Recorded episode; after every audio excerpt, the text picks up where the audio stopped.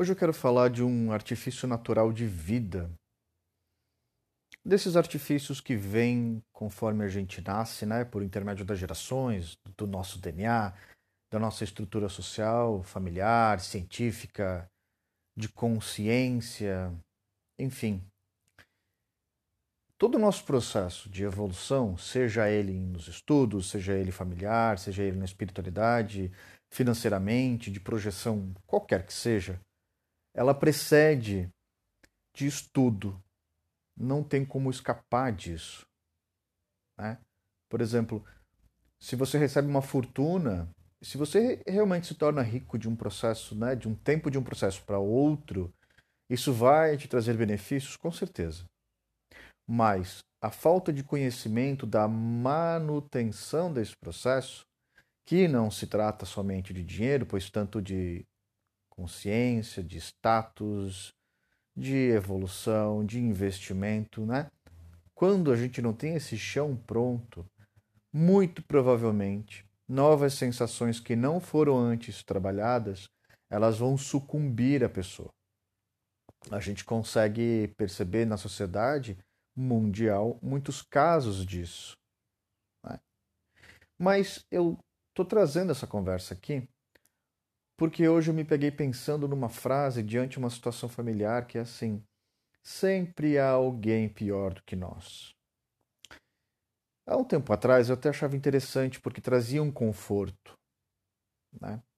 trazia um gostosinho assim no coração, porque me trazia, né, me remetia a uma situação onde eu podia escolher qualquer situação que fosse realmente pior do que a que eu estava me sentindo, e aí automaticamente eu entrava em equilíbrio.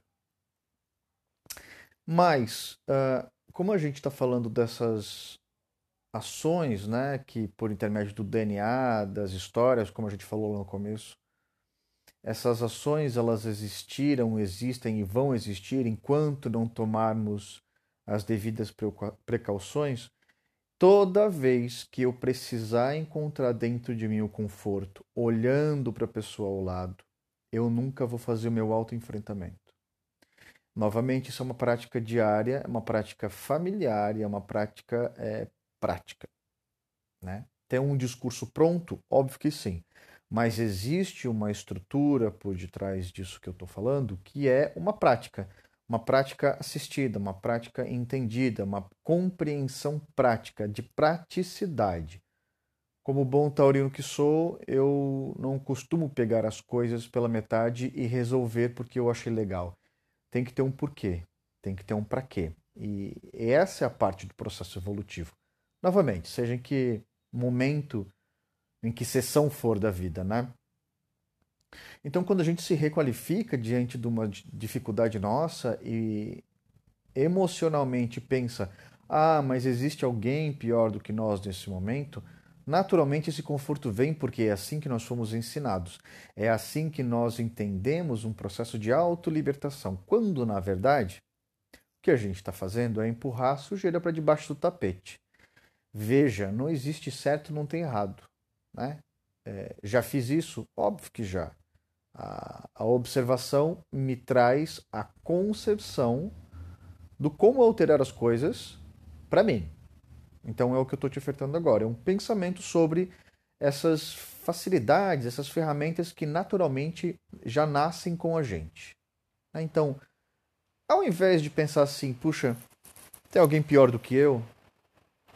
Será que não é mais fácil eu agradecer, agradecer pelo meu processo e tentar observar de outras perspectivas as coisas que me trazem essa informação?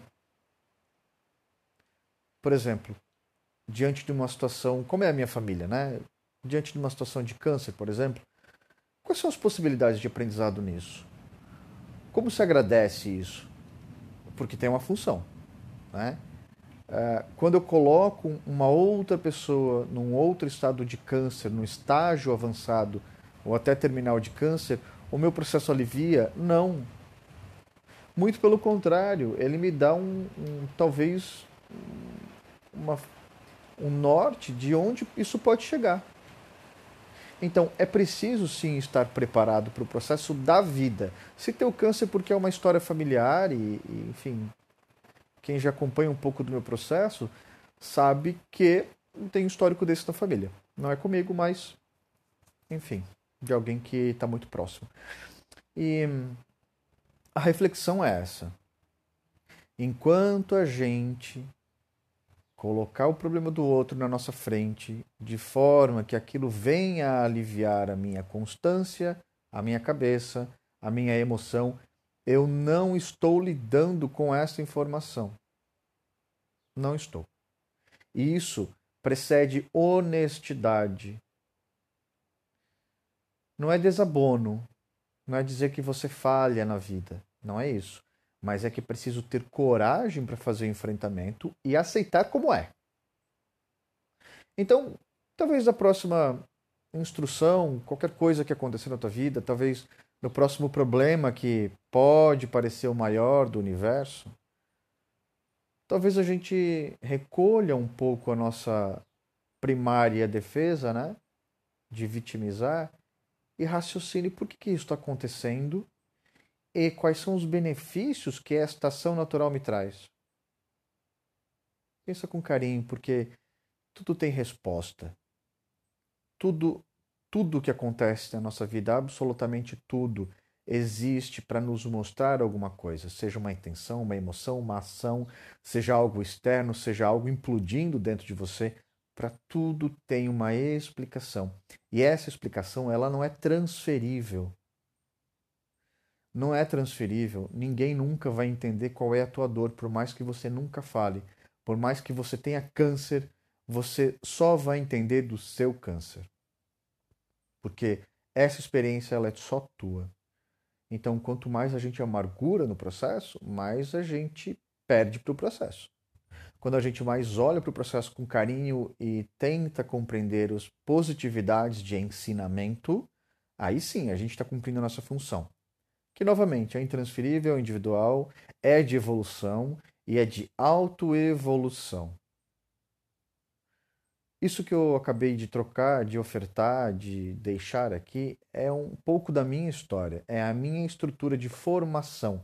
Flávio Michelucci ele precede disso, da história do câncer, do pensamento de como essas coisas afetam positivamente, obviamente, dentro da minha estrutura eh, individual e familiar, e, claro, todas as coisas ao redor disso, porque isto também me forma.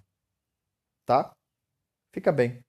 Raciocina, positiva e busca a compreensão do porquê de algumas coisas na tua vida.